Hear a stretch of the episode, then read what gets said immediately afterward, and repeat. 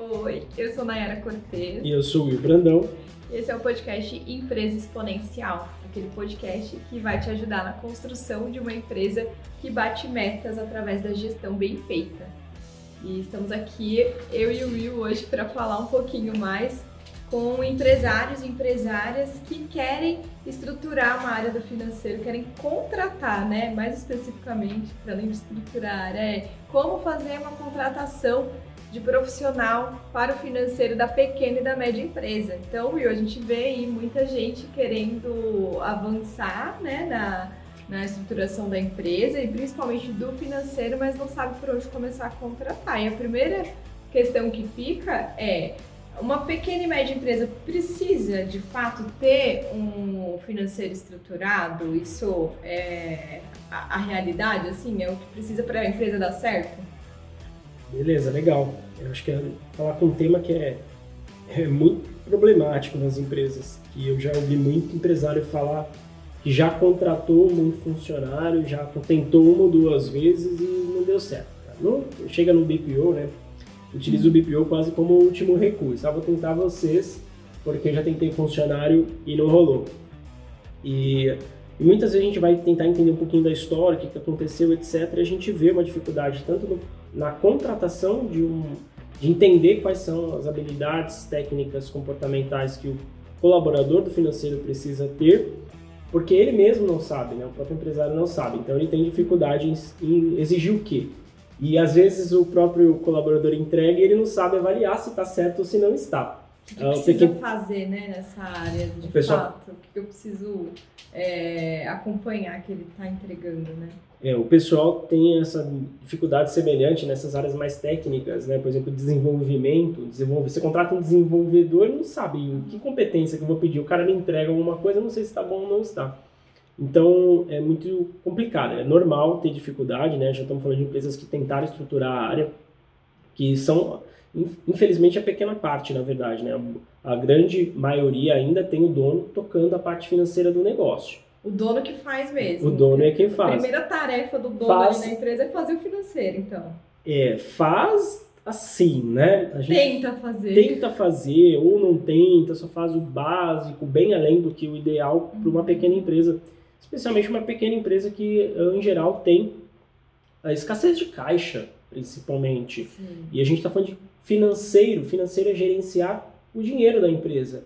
É importante o dinheiro da empresa? Com certeza. Acho que o dono tem muito interesse nisso, inclusive, né? Porque... É, ele tem o desejo de ter um caixa, ele tem o desejo de ter as finanças organizadas, mas aí faltam algumas questões, falta priorizar, falta entendimento, capacidade, porque também não, ninguém sai da faculdade, mesmo empresário aí que estudou por alguns anos para executar e abrir empresa numa determinada área, provavelmente ele não viu muita coisa na faculdade relacionado à gestão, de uma uhum. forma geral. E a gente está falando de financeiro, menos ainda. E aí, falta esse conhecimento técnico para se fazer, e aí acaba também no dia a dia, acaba se, uh, se priorizando outras coisas, mas uhum. uh, principalmente né, o empresário costuma focar muito mais no comercial, no operacional, e essa parte administrativa, especialmente financeira, vai ficando de lado. Né? E aí acontece das empresas quebrarem, mais de 75% de pequenas empresas quebram nos primeiros cinco anos, porque não consegue antecipar problemas para tomar as ações de correções antes deles acontecerem. E o financeiro tem essa função, não só de antecipar, mas também de gerenciar os recursos financeiros, entender se o dinheiro está sendo alocado para os lugares corretos, se há alguma forma de aumentar ou aumentar a eficiência do retorno que a empresa está dando, ou seja, do lucro, se o que fazer com aquele dinheiro vai ser também colocado no investimento que vai gerar mais retorno, todos e vários outros indicadores que são importantes do empresário acompanhar. E aí, uh, respondendo exatamente a tua pergunta, precisa ter uma área financeira o dono pode fazer? É, não acho que precisa ter uma equipe no primeiro momento fazendo, tá? Mas a área ela precisa existir, mesmo que seja o dono fazendo. Sim, sim. Acontece que o dono vai ter que ter o conhecimento, vai ter que estruturar um processo como qualquer outra área da empresa dele. No operacional, normalmente ele tem ali processos que vão ser feitos, escopo de trabalho, prazos, é como é entregue, e no financeiro não. Se ele quer fazer, ele vai ter que se desenvolver um pouco melhor nessa área, ele vai ter que estudar, vai ter que ouvir podcasts como o nosso, vai ter que entender outros conteúdos, conteúdos relacionados ao financeiro, porque é uma área da empresa. Will, aproveitando aqui que você já falou, né, para empresários empresárias que querem é, dicas e consumir conteúdos para melhorar a, a sua empresa, a gente tem o, os nossos canais oficiais, vocês podem nos seguir. Siga no YouTube, o canal né, oficial que a gente tem, Will Brandão, Empresa Exponencial. No podcast que tem pelo Spotify, né, para acompanhar a gente, que é podcast Empresa Exponencial. E no Instagram a gente está com o perfil Will Brandão, underline EXP. Então acompanha a gente para consumir mais conteúdos nesse sentido. Mas Verdade. vamos lá, acho que ela atrapalhei um Aproveitou o gancho. é importante para a gente, porque a gente está começando ainda, né, desenvolver conteúdos mais relacionados à financeira, a gente precisa saber se é algo de fato, né, que faz sentido para o empresário, ele tem desejo realmente de acompanhar e também temas que são importantes para ele e de repente a gente consegue abordar aqui. Então, dê aí seu feedback, faz parte do empresa e do empresário dar feedbacks aos colaboradores, aos fornecedores então dá um feedback aqui pra gente também, já exerça aí um pouquinho da sua liderança conosco. Então, mas voltando, né, ele vai ter que se desenvolver. Então tem os conteúdos gratuitos como esses, temos conteúdos pagos também, cursos eventualmente mais específicos, programas, imersões, que são importantes dele fazer assim, consultorias, né, são serviços de ajuda. O empresário tem que pedir ajuda naquilo que ele não, não domina, mas ele pode tocar, tá? A grande questão é, a gente está falando de empresa, a gente está falando de, uh, sempre está falando de retorno de uma empresa, a gente está falando de lucro. E o lucro é um indicador de eficiência do negócio. Uhum. Se uma empresa é muito eficiente, ela consegue fazer as coisas, tem processos, tem indicadores, bate metas. Se ela tem essa eficiência, provavelmente ela vai dar bons resultados, um bom lucro para o empresário poder pegar uma parte daquele dinheiro, colocar no bolso, mas também pegar uma outra parte do dinheiro e reinvestir no negócio. E uma empresa de pouca eficiência operacional, em geral, ela dá pouco resultado e o empresário tem dificuldades de ter, colocar dinheiro no bolso, de ter caixa para investir, etc. Acaba eventualmente se endividando bastante e a, a, eventualmente até a empresa pode quebrar, né? Uma empresa com um cenário de baixa lucratividade ou até prejuízo. E quando a gente está falando de lucro, então a gente está falando de eficiência.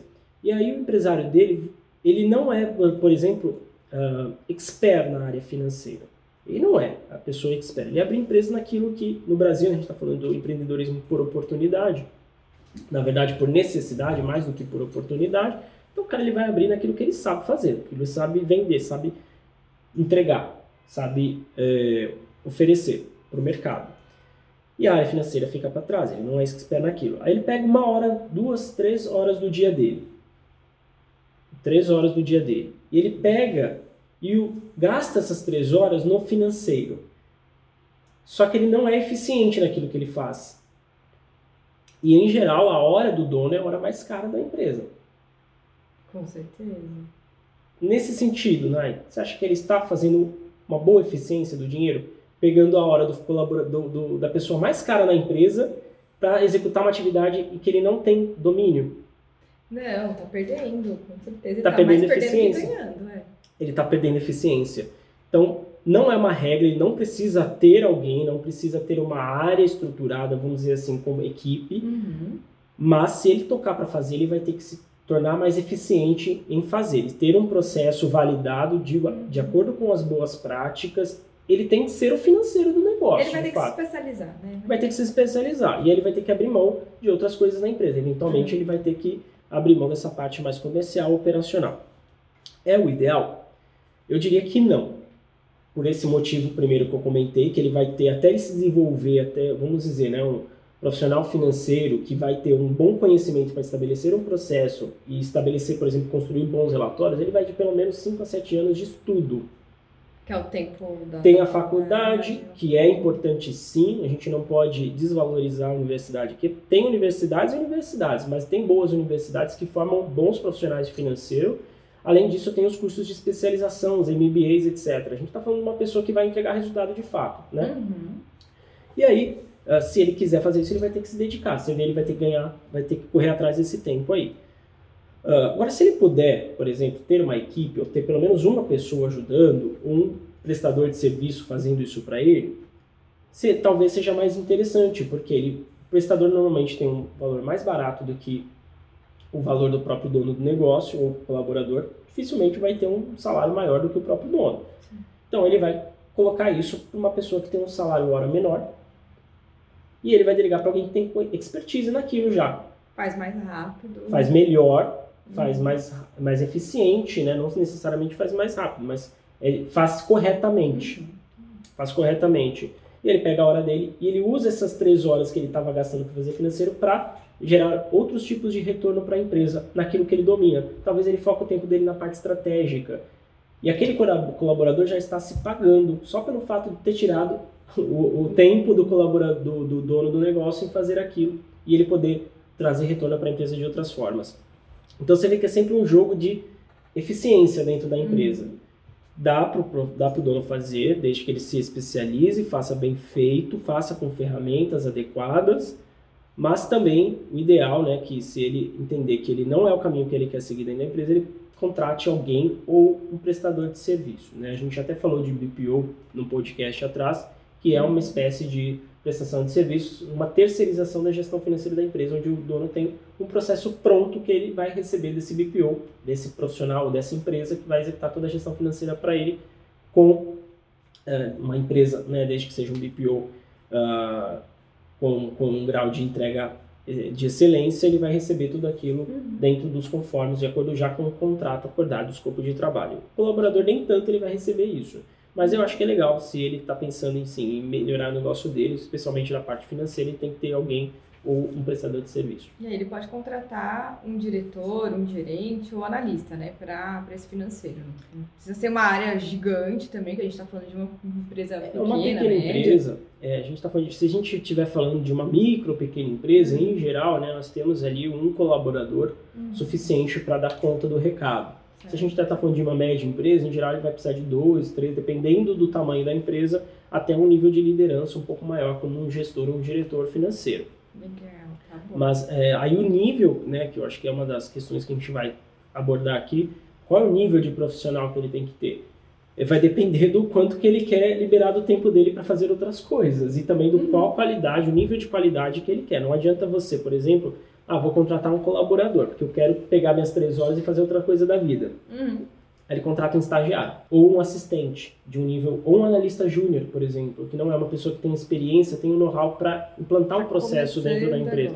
Então, provavelmente, essas três horas vão virar duas, pelo menos, porque ele vai ter que dedicar duas horas para acompanhar, para treinar, para estabelecer o processo. Né? De alguma forma, ele vai ter que fazer uma supervisão desse colaborador, porque não é um colaborador pronto para chegar e resolver. Ele tem que ter ciência disso. Tá? Se ele, claro, puder contratar níveis maiores de gestão ou de de liderança dentro dessa área financeira, provavelmente ele vai trazer um profissional, um consultor, um diretor que vai, é, de uma forma, talvez, uma entrega, trazer uma entrega melhor, claro, com um custo também maior de manutenção. Ah, e você está falando assim da, do dono liberar o tempo dele, né, sair um pouco do, do financeiro, do operacional ali do financeiro, e é possível ele ter esse distanciamento aí do financeiro, mas ainda assim ter o controle das finanças da, da empresa?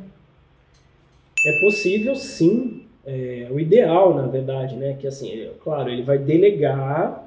Então lembra que a gente está falando de delegar. Delegar não é largar mão. Uhum.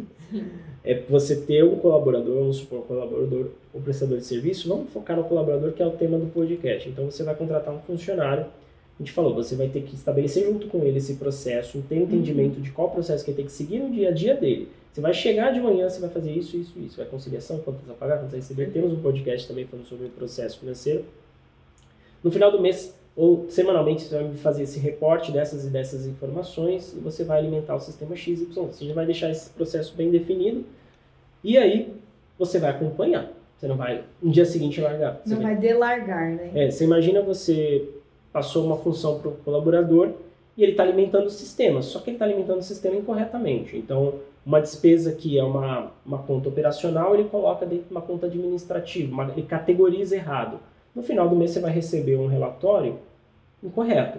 E aí é capaz de você tomar decisões baseadas em informações incorretas e tomar decisões erradas. Então você também precisa acompanhar, eventualmente você vai ter que fazer uma validação um compliance, como a gente fala, né, que é um termo aí bastante utilizado em grandes empresas, que é um serviço de conformidade, vamos dizer assim, para você verificar se os processos estão sendo seguidos com conformidade. É, e aí ele vai ter que gastar um tempo dele para isso também, vai ter que gastar. E vai ter que fazer também, assim como ele gerencia pessoas dentro da empresa, dando feedback, reuniões de um a um, validando e fiscalizando a cultura do negócio, ele vai ter que fazer isso com esse colaborador. Ele tem que fazer, né? É normal a gente uhum. contratar, eu já vi contratar colaborador e falar assim, nossa, ufa, não preciso fazer mais isso, né? Toma, toma, tá aqui é teu. você agora. Aí você só vai descobrir que tem um problema quando tiver um problema. É. E às vezes é um problema de, né, um problema que às vezes já se agravou, já está mais profundo do que Tem coisa que é irreversível, né? Mas tem coisas que são irreversíveis. Uhum. É, inclusive, né, a gente está falando da área financeira, que é uma área muito sensível da empresa. A gente está falando de gestão de dinheiro, de pagar, receber, transferir dinheiro da empresa. E o dono precisa ficar de olho, porque ele precisa também acompanhar se eventualmente não está tendo alguma má fé de funcionário, de colaborador, ou erro mesmo de processo, ele está errando e isso está gerando desperdícios para a empresa. Então ele vai precisar sim fazer esse monitoramento com, com o colaborador. Mas é possível ele se afastar no sentido de não precisar ficar fazendo o operacional do financeiro. É possível ele fazer a gestão do financeiro, trabalhar a parte de liderança, mas ainda assim ele vai ter que exercer algumas atividades, gastar um tempo dele disso ao longo do mês aí dentro da empresa. Daí vem a importância de saber quem você está contratando, quais são as competências, as habilidades, né? Exatamente. Entender esse perfil e como que você vai estruturar isso dentro da área para saber contratar certinho. E para quem está pensando em estruturar, Will, a nossa ideia é trazer aqui uma dica de como fazer na prática, né? Para quem está pensando em estruturar esse seu financeiro, contratar uma pessoa. É, por onde que começa? O que, que precisa ter para estruturar o financeiro do, da pequena e média empresa? Quando a gente está falando de estruturar, a gente está falando de, já de ter uma pessoa, uma equipe né, responsável por isso dentro da empresa, uhum. auxiliando o dono dentro da empresa. Então, a primeira coisa que precisa fazer, ele vai precisar definir qual é uh, o nível de profissional que ele vai precisar. Então, para começar, ele vai ter que montar é um organograma. Eu diria para ele ah. montar um organograma. Dentro do organograma, quem não sabe, o organograma é um, uma estrutura né, onde você tem de forma bem visual quais são os cargos dentro da sua empresa, por áreas, por exemplo. Então você tem lá o CEO no nível superior, aí você tem os diretores, você tem os analistas, você tem os níveis, né? Então, começando pelo estratégico, níveis táticos e níveis operacionais. Aí você tem os uhum. analistas, assistentes, estagiários, etc., por área. E aí você consegue, todo mundo consegue saber quais são os cargos da empresa. Mesmo que você não tenha efetivamente aqueles cargos ocupados hoje. Você às vezes ocupa dois, três cargos ali, mas você é bom ter isso estruturado. E aí, dentro desse organograma, ele vai ver o seguinte: bom, na minha área financeira ou administrativa, eu quero ter né, uma pessoa de nível de liderança, por exemplo, um gerente de recursos humanos e um gerente financeiro. No meu mundo, no meu organograma tem essas duas funções. Então, se ele contratar um analista, ele vai ter que continuar exercendo esse papel de liderança, como gerente. Porque antes ele exercia o papel de gerente e de analista. Agora ele vai delegar o de analista e vai permanecer como gerente. Agora, se ele puder contratar um gerente e um analista, aí ele vai poder ficar mais na área estratégica do negócio. Ele vai poder pegar reportes do gerente, uhum. entender se as metas estão sendo cumpridas, se os, reais, se os resultados estão vindo e fazer tudo isso de um nível mais estratégico mesmo e tático da empresa, tá? Então é importante entender, claro, o qual é o que ele deseja hoje em termos de entrega e o que, que ele pode pagar, porque se a gente está falando de um gerente, a gente está falando de um salário muito maior do que um analista, tá? Agora, ah, eu contratei um estagiário. Estagiário, você vai ter que exercer seu papel ainda muito maior de liderança, de acompanhamento de processos, como a gente comentou aqui. Então, veja o, o custo-benefício de tudo aquilo que você quer fazer. Se você tem condições de ter um profissional mais experiente, com expertise um pouco maior, ou até nem que seja um analista e um consultor para apoiar esse analista, eventualmente uma vez por mês vocês batem, vocês podem ter, tá? Eu acho que eu, eu indicaria nesse sentido, tá? Mas a realidade, a gente está falando da pequena empresa, os recursos são muito escassos.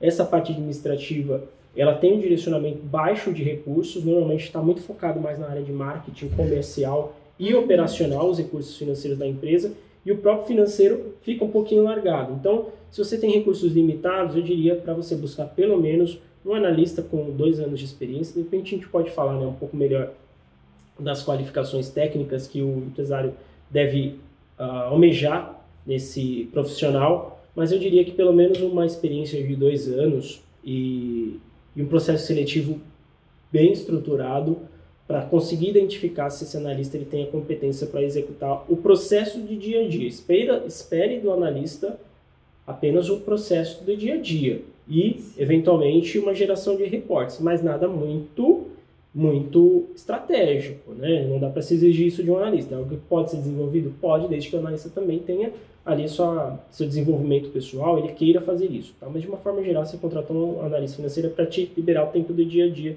pelo menos dentro desse processo operacional. Ele vai fazer as conciliações, contas a pagar, receber, fluxo de caixa, faturamento, cobrança, enfim, tudo que está relativo ali ao escopo de trabalho dele. E ele precisa também entender é, algumas questões um pouco mais técnicas o analista. Então, por exemplo, ele vai ter que verificar se ele sabe, por exemplo, utilizar é, e alimentar um sistema financeiro. Importante ter o apoio desse sistema, né? Exatamente. Então, muita gente usa planilha ainda, né? uhum. E aí chega no final do mês, precisa consolidar os números, aí tem uma planilha para pagamento, outra para recebimento, fica uma bagunça. E, gente, a gente está falando aqui de profissionalizar, a gente está falando de empresas que querem crescer. Então, o financeiro você vai precisar investir um pouquinho nele para poder crescer, empresa, para você poder ter essa visão de negócio que você precisa ter para tomar as boas decisões da empresa. E aí você vai precisar investir. Contrato sistema financeiro. Você tem sistemas financeiros bem básicos, mais baratos, você tem sistemas financeiros mais avançados, que talvez uh, seja subutilizado se você não tiver ainda uma área mais estruturada, tiver um analista, um colaborador um pouco mais júnior mas invista num sistema e o analista tem que saber mexer, tem que saber pelo menos ter o um entendimento da lógica de um sistema. O sistema financeiro, né, de uma forma geral, ele tem a mesma lógica em todos os sistemas. Você tem ali a parte de conciliação, quando você pagar, quando você receber.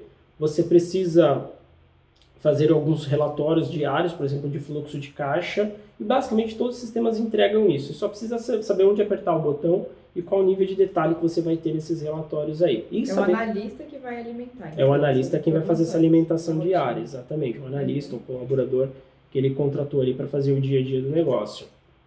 O analista também vai ter que saber ou ter um bom entendimento de relatórios demonstrativos financeiros. Por exemplo, um DRE. E o fluxo de caixa em si. Então, tem, o analista tem que saber ler um fluxo de caixa. O dono da empresa pode olhar uma vez por dia também o seu fluxo de caixa previsto e esse, essa previsão só vai estar bem, bem precisa se o analista fez o trabalho dele, de lançou todas as contas a pagar e receber corretamente também, senão você vai ter uma visão distorcida do teu fluxo de caixa. Aí você pode olhar, o analista também tem que olhar, faz parte do papel do analista olhar o fluxo de caixa da empresa. A gente está falando de uma área basicamente chamada tesouraria, né? Quando a gente tem grandes empresas, a gente tem a controladoria, tesouraria e contabilidade, de uma forma geral, dentro desse guarda-chuva do financeiro. E isso, esse processo é chamado de tesouraria, porque cuida do tesouro da empresa, que é o dinheiro. e aí uh, o analista olha o fluxo de caixa e eventualmente também tem que saber montar um DRE e apresentar isso para o dono do negócio. Né? Acho que esses seriam os insights aqui, em termos de estrutura humana. Tá? Só que Sim. você também precisa de estruturas físicas tecnológicas também. Então, físicas. Né? O, o analista, a área financeira demanda poucos recursos físicos. Basicamente, computador, né, bancada de trabalho se você tem atendimento, se você tem um trabalho hoje presencial. E existe também hoje a modalidade home office, tem facilitado bastante. E aí você só fornece ali o equipamento básico de trabalho, como computador, telefone, etc. E as tecnologias, como ferramentas como Teams, Workspace, né, que são ferramentas de comunicação interna, facilitam esse dia a dia. Então, se você trabalha home office, você vai precisar então de equipamento, basicamente computador, fornecer isso para o analista, né? Depende também de cada cada sindicato ali tem, tem algumas exigências mais específicas de, de ergonomia, ah. etc. É importante verificar também com, de repente, tua contabilidade sabe te informar.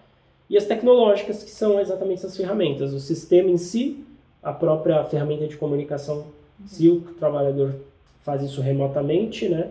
Ou se ele faz presencial ali, acho que ferramentas mais utilizados mesmo, o próprio WhatsApp, e-mail, não, não foge muito disso. Né? Então, são poucos recursos físicos, talvez o maior investimento do, da empresa nessa área seja em capital humano, em ter esse colaborador com conhecimento, com competência técnica e comportamental uh, bem, bem afiado. Né? Isso, exatamente. E precisa de fato ter essas três é, sub-áreas aí dentro do financeiro que você falou, tesouraria, contabilidade e controladoria, porque são atividades que se complementam, né, no dia a dia. Mas tem muita gente que contrata a contabilidade terceira, mas tem a tesouraria ali e o resto tudo interno.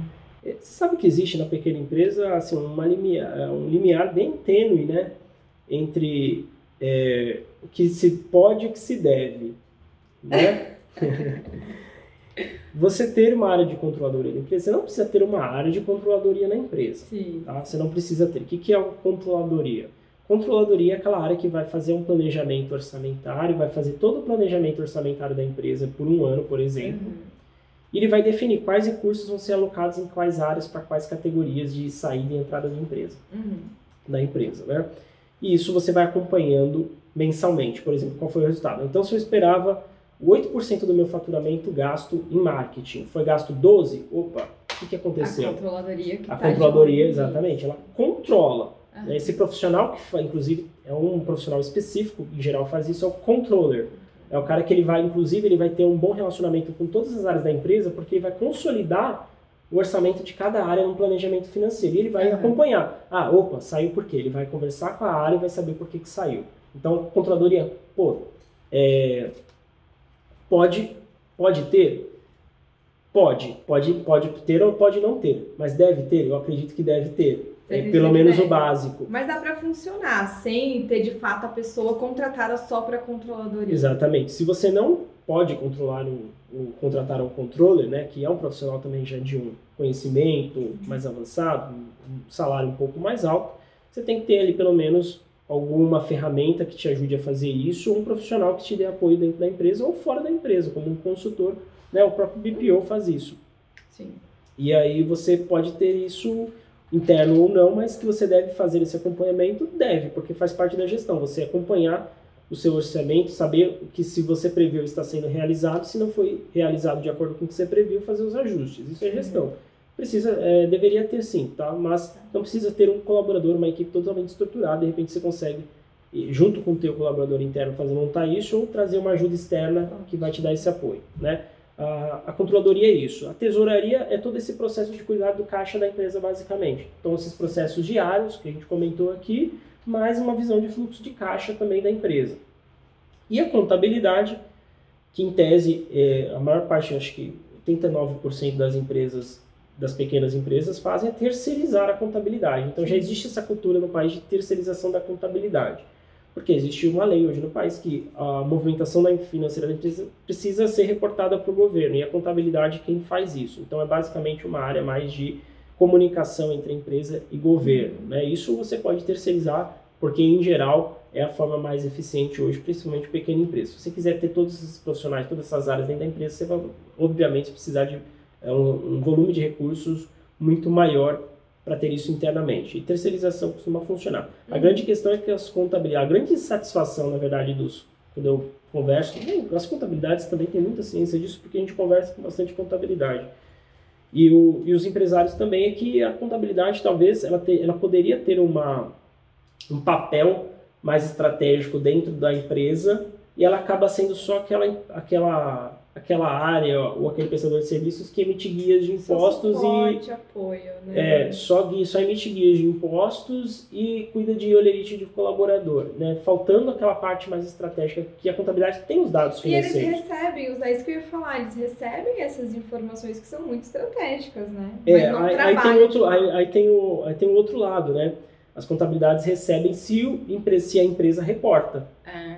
Porque a uma grande parte das contabilidades não recebem as informações financeiras dos seus clientes e aí uhum. ela não vai conseguir exercer esse papel consultivo no negócio. Pode ser que o cliente nem tenha essa informação financeira porque ele mesmo não estruturou. Vai né? chegar naquela raiz é, do problema, porque exato. o dono, quem faz o financeiro, não consegue uhum. fazer correto, não faz com disciplina, não entrega as informações. A contabilidade, por sua vez, não consegue gerar os relatórios e o dono não consegue ter a visão. Então, as contabilidades têm um potencial de gerar essas informações mais consultivas, ter um papel mais consultivo, mas elas pouco fazem exatamente porque tem essas questões. Ou também porque a contabilidade é acomodada, ela já está acostumada só a emitir guia, emitir golerite, etc. E vai no automático. Vai no automático, nem, nem, nem se comunica com o cliente nesse sentido de ajudá-lo nesse uhum. processo financeiro, ou próprio empresário também não está fazendo corretamente, não reporta as informações, ela não consegue, por sua vez, também ter esses dados para trabalhar. Então tem as duas questões, né? A contabilidade, mas ela é basicamente esse, esse órgão, né?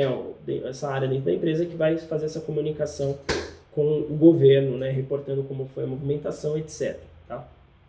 E é basicamente isso. Então tem essas três áreas principais do negócio. E eu acho que, uh, sendo mais objetivo aqui, a tesouraria, né, que está muito mais relacionada com essa parte de gestão do dinheiro no dia a dia, uhum. é o grande gargalo do negócio, porque falta isso. A porque, pessoa para executar Para executar, isso. exatamente, para executar o dia a dia, porque a controladoria não existe sem a tesouraria. Nem a, né, nem a contabilidade existe sem a tesouraria. Esse é o primeiro passo, né, a tesouraria. É, a tesouraria, porque ela que vai alimentar o sistema. Uhum. Então, a controladoria precisa dos resultados colocados pela tesouraria para poder fazer a sua, ou pela contabilidade, para fazer a sua avaliação. E a contabilidade, por sua vez, também precisa dos resultados da tesouraria para fazer a sua avaliação. Então, as duas áreas, as duas outras áreas dependem Depende da tesouraria. Dela, então, e é então. onde fica o gargalo mesmo do negócio. É, se for para começar por um lugar, então comece pela, pela tesouraria, garantindo alguém que faça esse fluxo dessa rotina aí mais é, diária. Esse da, é o básico, você precisa ter isso bem feito. A gente já falou, ter um, contra, uhum. um, um processo financeiro, ter um uhum. controle financeiro profissional é importantíssimo. É, e como que a gente pode falar para o empresário, para a empresária que está querendo estruturar, contratar? Como é que pode montar esse processo seletivo para contratar um funcionário para o financeiro? Tem alguma é, alguma coisa que ele não pode deixar passar do perfil, das competências ou da estruturação mesmo de como vai funcionar, das etapas do processo seletivo? Legal. É, eu acho que, para começar, né, processo seletivo é algo que é um processo. É. Apesar de, às vezes, ser muito assim, indicação, eu recebi uma indicação, me falaram que é bonzinho, nossa, me falaram que é tão bonzinho aquele menino, eu vou colocar para trabalhar na minha empresa. Eu tenho um filho, tenho a esposa, a esposa fez né? fisioterapia, né? aí você bota para colocar no financeiro da tua empresa. Não tem relação, ela não vai saber fazer, exatamente, não vai te entregar. Então, assim, processo seletivo é processo, você precisa exatamente estabelecer qual é a ordem das coisas, o que você vai, como você vai é, executar esse processo seletivo, então quais são as fases que o candidato tem que passar, como você vai divulgar essas vagas, como você vai é, classificar e como você vai interagir com esses candidatos. E quais são, principalmente, né, os critérios de avanço em cada etapa. Então, o processo, a primeira coisa que você tem que definir é isso. Então, eu diria que você pode ter, eu diria que você, para ter pelo menos três etapas dentro do processo seletivo para financeiro. O Will tem contratado bastante gente aí, né? Porque, quem não sabe, ele tem a Valorize, que é um BPO financeiro.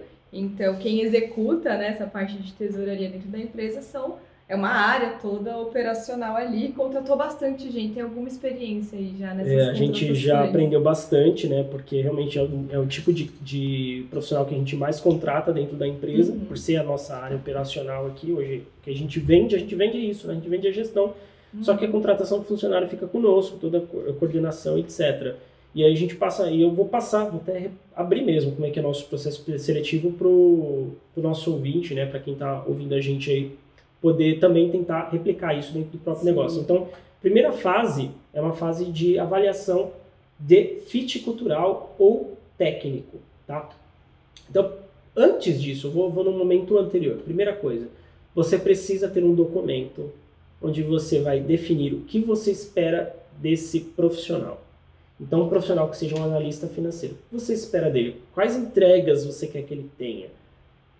Quais as competências técnicas e comportamentais que você deseja que ele tenha? Então a gente já falou das habilidades técnicas que ele precisa ter. Também precisa ter as habilidades comportamentais. Ele precisa ter uma visão analítica. É importantíssimo, um analista precisa ter uma visão analítica. Ele precisa ser organizado. Com certeza, está lidando com um número, com muitos fluxos, processos ao longo do dia. Não dá. É, por exemplo, a gente. É, às vezes é aquele, aquela visão oposta do vendedor. O vendedor, ele é muito, ele tem aquele, dentro do DISC, né, aquela avaliação uhum, DISC, ele é um perfil muito dominante e influenciador. Uhum. Enquanto o analista, ele tem que ter muito o Czinho do DISC ali, que é o conforme, ele precisa ter conformidade. Então, o analista, ele precisa ter algumas características também comportamentais alinhadas à função dele. Né? Então, ele precisa ter essa, essa visão crítica, precisa ter, de fato, essa visão analítica sobre uhum. os números, precisa ter essa parte de organização também, né? E sempre proatividade, porque muitas coisas, muitos problemas podem ser antecipados pelo analista se ele estiver fazendo na hora de fazer a tesouraria, o processo o processo financeiro dele. Tá fazendo com atenção, pega alguma coisa, né? Sim, às vezes até recursos que podem, por exemplo, estão hoje parados na empresa, estão parados na conta, Sim. que o analista de forma proativa pode, por exemplo, orientar para o investimento financeiro, ele pode estudar isso, precisa ter proatividade. Ele precisa Ele tem que ir além da boa execução. Boa execução é o mínimo, né? E ele precisa ter e eu, eu diria também desenvolvimento pessoal. Uhum. Precisa ter desenvolvimento pessoal porque as dificuldades mudam ao longo do tempo na empresa, uhum. os desafios são outros, as empresas, conforme forem crescendo, vão ter novas demandas da parte financeira e o analista ele precisa acompanhar isso para ele poder também crescer dentro da empresa. Então, eu diria que esses quatro itens aí são critérios obrigatórios para o profissional financeiro. E os técnicos são aqueles que a gente comentou. Precisa saber mexer, saber executar um sistema, alimentar um sistema de gestão financeira, uhum. um RP, né, como a gente chama, precisa ter essa experiência de pelo menos dois anos em uma empresa que ele já tenha feito o processo ponta a ponta. Ele precisa saber utilizar tecnologias para comunicação e, eventualmente, também para alimentação e, gestão de alguns dados, por exemplo, um Excel, que é importantíssimo. Em eventualmente vai usar para alguma coisa. Vai usar, mesmo que você tenha um sistema de gestão, Excel não dá para fugir. A gente tenta, tenta, tenta, mas acaba sempre caindo no Excel. E aí, se um analista, por exemplo, ele tem habilidades com Excel, ele vai poder produzir relatórios que o próprio, às vezes, o sistema não entrega. Então, ele consegue exportar os dados e produzir um relatório que vai ter a cara, vai ter uma visão. Às vezes montar um dashboard para a empresa. Um dashboard, exatamente, um painel. Então, essa Legal. parte também, é, e precisa ter, acho que do ponto de vista técnico ainda, conhecimento de DRE e fluxo de caixa. Tá? Isso não dá para abrir mão. DRE e fluxo de caixa. Então, você montou os requisitos. Eu sempre coloco também nesse, nesse documento que a gente tem antes dos processos seletivos, oito ações oito ações que eu espero que um ótimo profissional daquela função que eu estou abrindo a vaga me entregue. Eu coloco oito ações que ele me entrega. Objetivamente. Objetivamente. Uhum. Eu deixo isso descrito. Você tem um documento, então, para cada vaga Temos. que você quer. O analista, o gerente, o coordenador. Cada, cada, cada cargo da empresa a gente tem esse documento. Legal. E antes de abrir o processo seletivo, se a gente é uma área nova na empresa, a gente monta esse documento uhum. antes. Então, a primeira coisa você precisa definir isso. Quais suas expectativas com esse analista, competências técnicas e comportamentais. Feito isso, você parte agora de fato para a divulgação da vaga. Divulgou a vaga, a gente usa muito LinkedIn né, lá na empresa. Tem sido hoje, uh, talvez, a melhor fonte de, de, de, recrutamento de pessoas. A gente já tentou outras ferramentas. É, a, o fato é que o mercado está com bastante mão de obra disponível, então a gente às vezes abre Essa processo área. seletivo então, muito cuidado, né? Porque a vaga, tem muito profissional bom e tem muito uhum. profissional que não está preparado ainda para assumir a responsabilidade. Então, você abre a vaga lá, um, dois dias, dá mais de mil candidatos, né, Nai? A gente é. já passou por isso recentemente, teve que pausar no segundo dia de processo seletivo, porque não ia dar para... Não pra, dá nem tempo de analisar. Não ia dar tempo de analisar. É. A gente fechou, beleza. Então, você divulgou a vaga, conseguiu ali uma base de um volume de candidatos que você acha interessante, que você vai dar conta, inclusive, de fazer uma avaliação, e aí você parte agora de fato para a fase de avaliação dos currículos e fit cultural. Então, o que, que a gente faz? A gente pega esses analistas que enviaram e pede para eles preencherem o formulário. Nesse formulário vão ter diversas questões relativas à nossa cultura.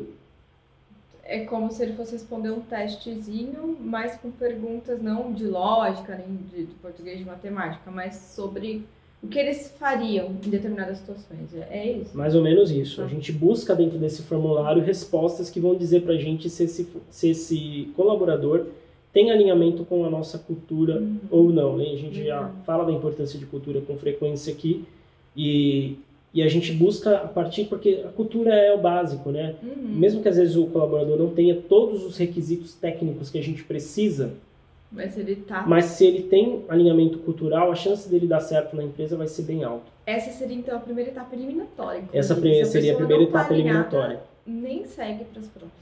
Se não, não tiver um, se, exatamente, se não estiver alinhado, se não, não atender alguns critérios ali que a gente estabelece nesse formulário, uh, ele já está eliminado, não parte para as próximas. Uhum. Então vamos dizer que essa seria a primeira etapa eliminatória. Uhum. Chegamos ali numa base, pegamos uma base em geral, né, desses tantos que a gente recebe, 30% sobra para a segunda fase. A gente já elimina 70. Então, uhum. o trabalho que a gente evita já Exato. fazendo isso estruturado, né? Porque senão imagina que a gente teria que fazer testes, depois entrevistas com todo mundo. É, ficar lendo um monte de currículo, relendo e mais. Não dá, não dá. Então a gente já faz isso, beleza. Eliminamos uma boa parte ali sobre os 30%. Desses 30%, agora eu vou enviar um teste técnico. Agora eu vou ver. Agora eu, técnica. Agora é o momento da gente verificar verificar se os, se os requisitos técnicos são atendidos também uhum. pelo, pelo colaborador, pelo futuro colaborador. É, e aí a gente vai fazer uma, normalmente envia um projeto de empresa e pede uhum. para o analista pensar, estruturar como seria o processo financeiro daquela empresa e ele vai escrever uma redação. Isso é um ponto importante, talvez não comentei aqui, mas comunicação é importante. Ter uma boa comunicação escrita e oral. E aí a gente vai verificar, ele vai montar para a gente uma apresentação de como ele montaria a estrutura, o processo financeiro dentro daquela empresa, dentro daquela aquela simulação que a gente está enviando para ele. E ele monta para a gente, ele vai escrever para a gente, vai colocar numa apresentação e vai enviar para a gente, inclusive com um DRE final daquela empresa.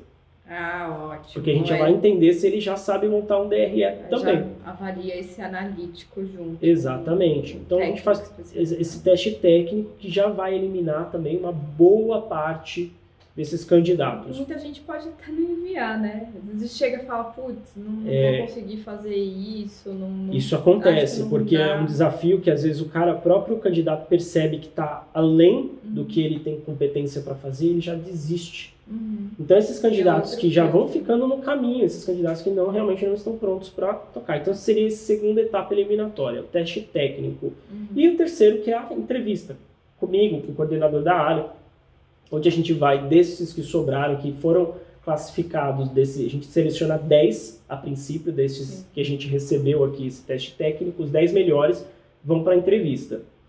E aí na entrevista a gente também tem um processo ali, um script que a gente segue, algumas coisas que a gente questiona, tanto específicas do candidato, bem, olhando o currículo dele, olhando o teste dele, quanto gerais, que a gente vai fazer essas perguntas para todos.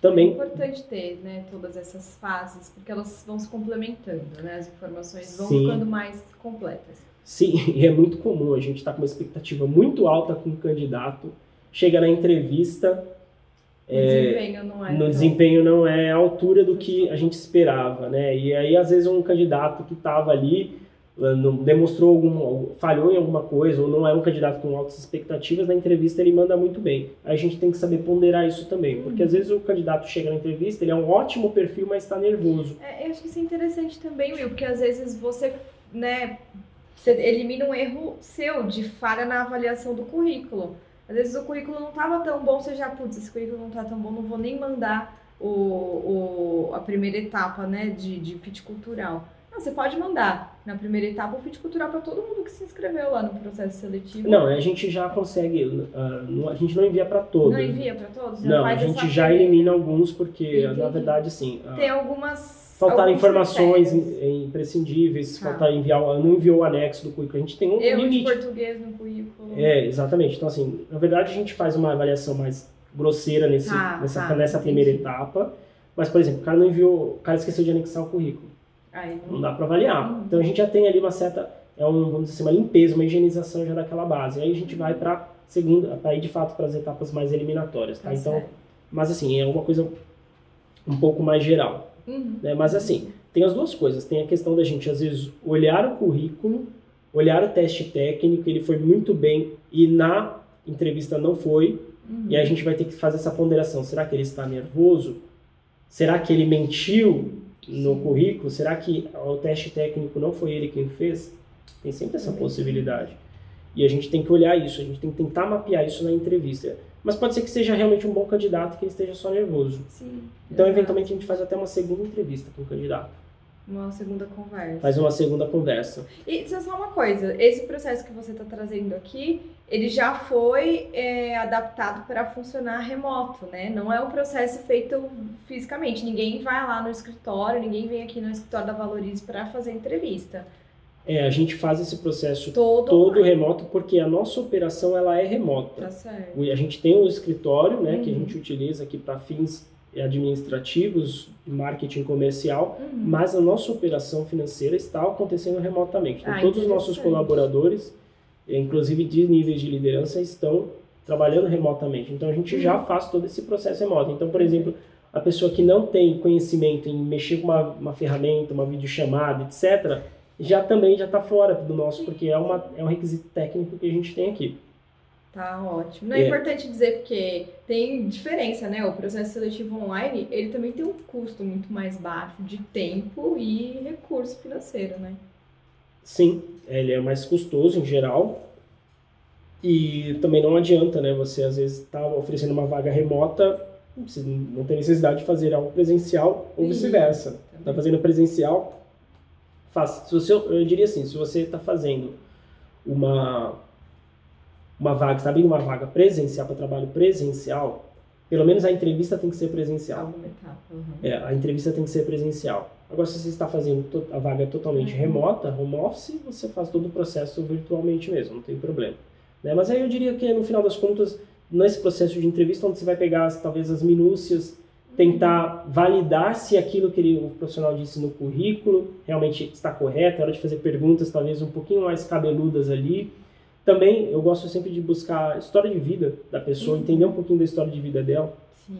é muito eu, eu gosto né eu acho que normalmente aqui são maratonas que a gente quando a gente faz processo seletivo porque é uma reunião depois da outra mas é sempre Uhum. muito legal sempre bacana a gente conseguir bater esse papo já gerar também uma empatia que é importante para o negócio acontecer e questões de cultura que a gente- às vezes a gente também só consegue bater na conversa não tem jeito só no, no, no, no papo ali com, com o candidato e aí fechamos uma vaga, né? Fechamos a vaga e o colaborador começa. Lembrando que o colaborador começa sempre, ele tem um processo de onboarding na Valorize, Uhum.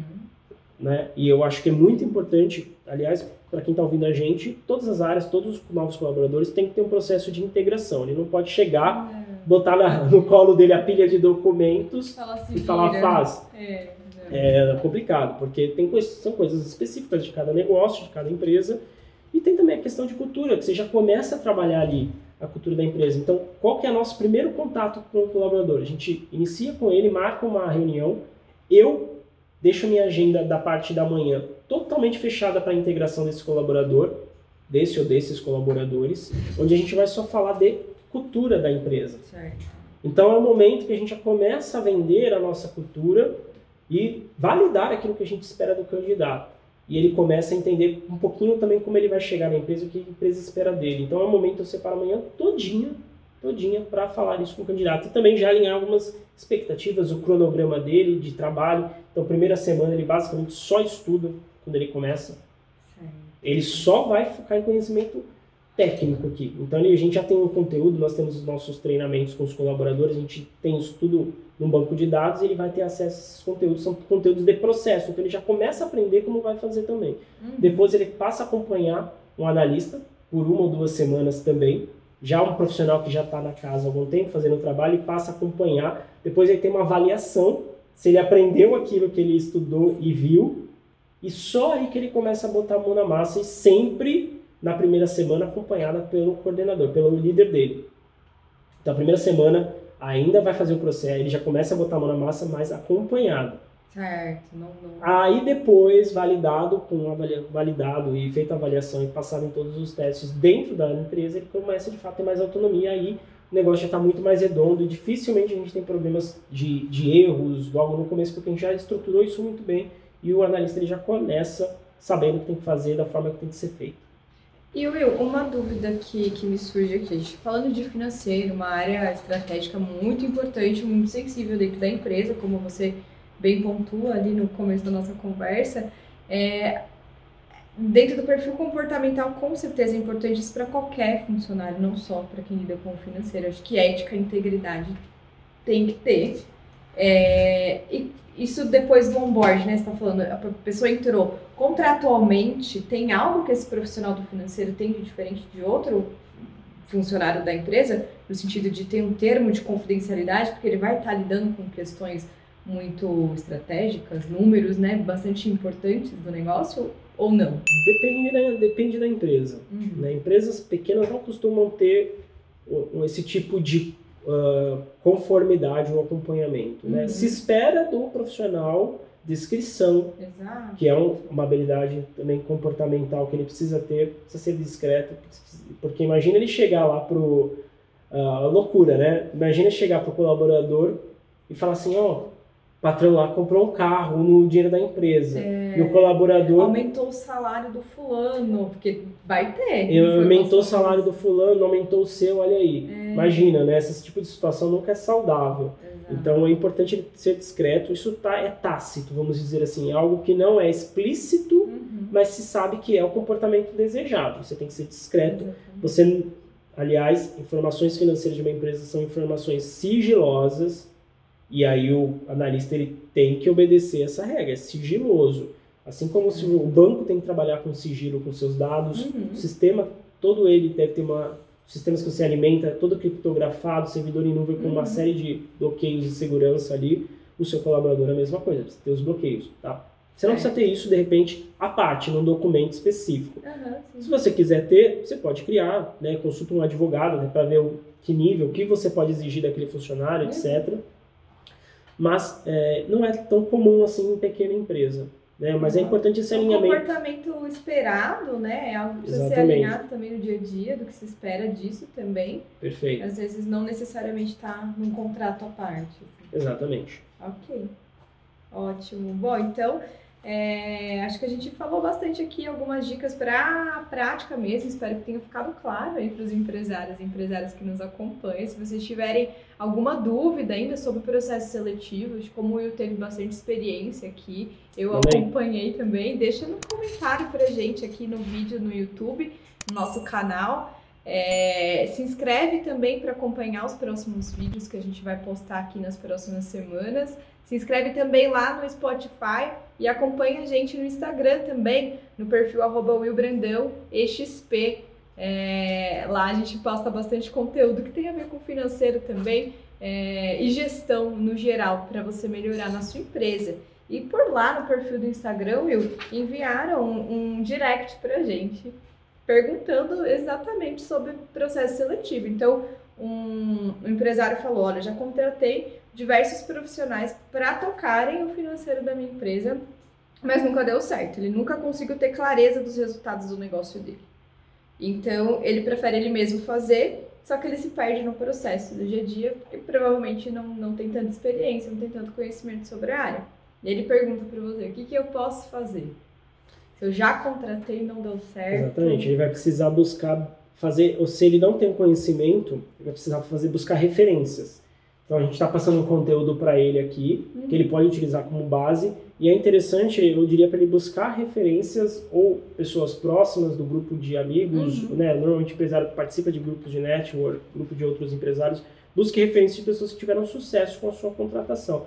Mas também tem sempre a possibilidade dele, por exemplo, ter acesso a um serviço terceirizado que já vai chegar com a solução pronta para ele execução, executando a gestão financeira da forma que deve ser feita, uhum. sem precisar fazer todo esse trabalho de contratação, acompanhamento, liderança do certo. funcionário próprio. Ele terceiriza a área do financeiro. Ele terceiriza o financeiro dele e a, a empresa que está prestando esse serviço já vai ter feito esse processo. Em tese, né, já deve ter esse conhecimento que a gente está passando aqui e aí vai oferecer para ele já um serviço pronto, Ótimo. já com uma, uma possibilidade de implementação quase que automática no negócio, né? E aí talvez seja uma saída. Se ele já tentou uma ou duas vezes, está com dificuldade, de repente ele pode optar por uma terceirização, que em geral né, sai financeiramente também é mais vantajosa para o negócio. Ele tem outros benefícios, como por exemplo essa parte consultiva, que um funcionário de nível mais júnior não vai entregar. Ah, eu acho que é legal a gente falar para o pessoal aqui também que a gente pode, dispor, pode disponibilizar a planilha. Disponibil, vamos disponibilizar. Né? Você está liberado? Porque a gente tem uma planilha, né, que a gente elaborou lá na Valorize, para exatamente fazer essa simulação, né, essa comparação entre a contratação de um funcionário CLT, é, mostra né, as questões de custos envolvidos, e a contratação de um serviço de BPO. Então a gente vai disponibilizar para vocês é, essa planilha e vou colocar no link aqui do canal do YouTube e no Spotify também vai. Vocês podem aproveitar esse material aí. Referência aí. Perfeito. Então, muito obrigada, pessoal. Até a próxima. Valeu, tchau, tchau.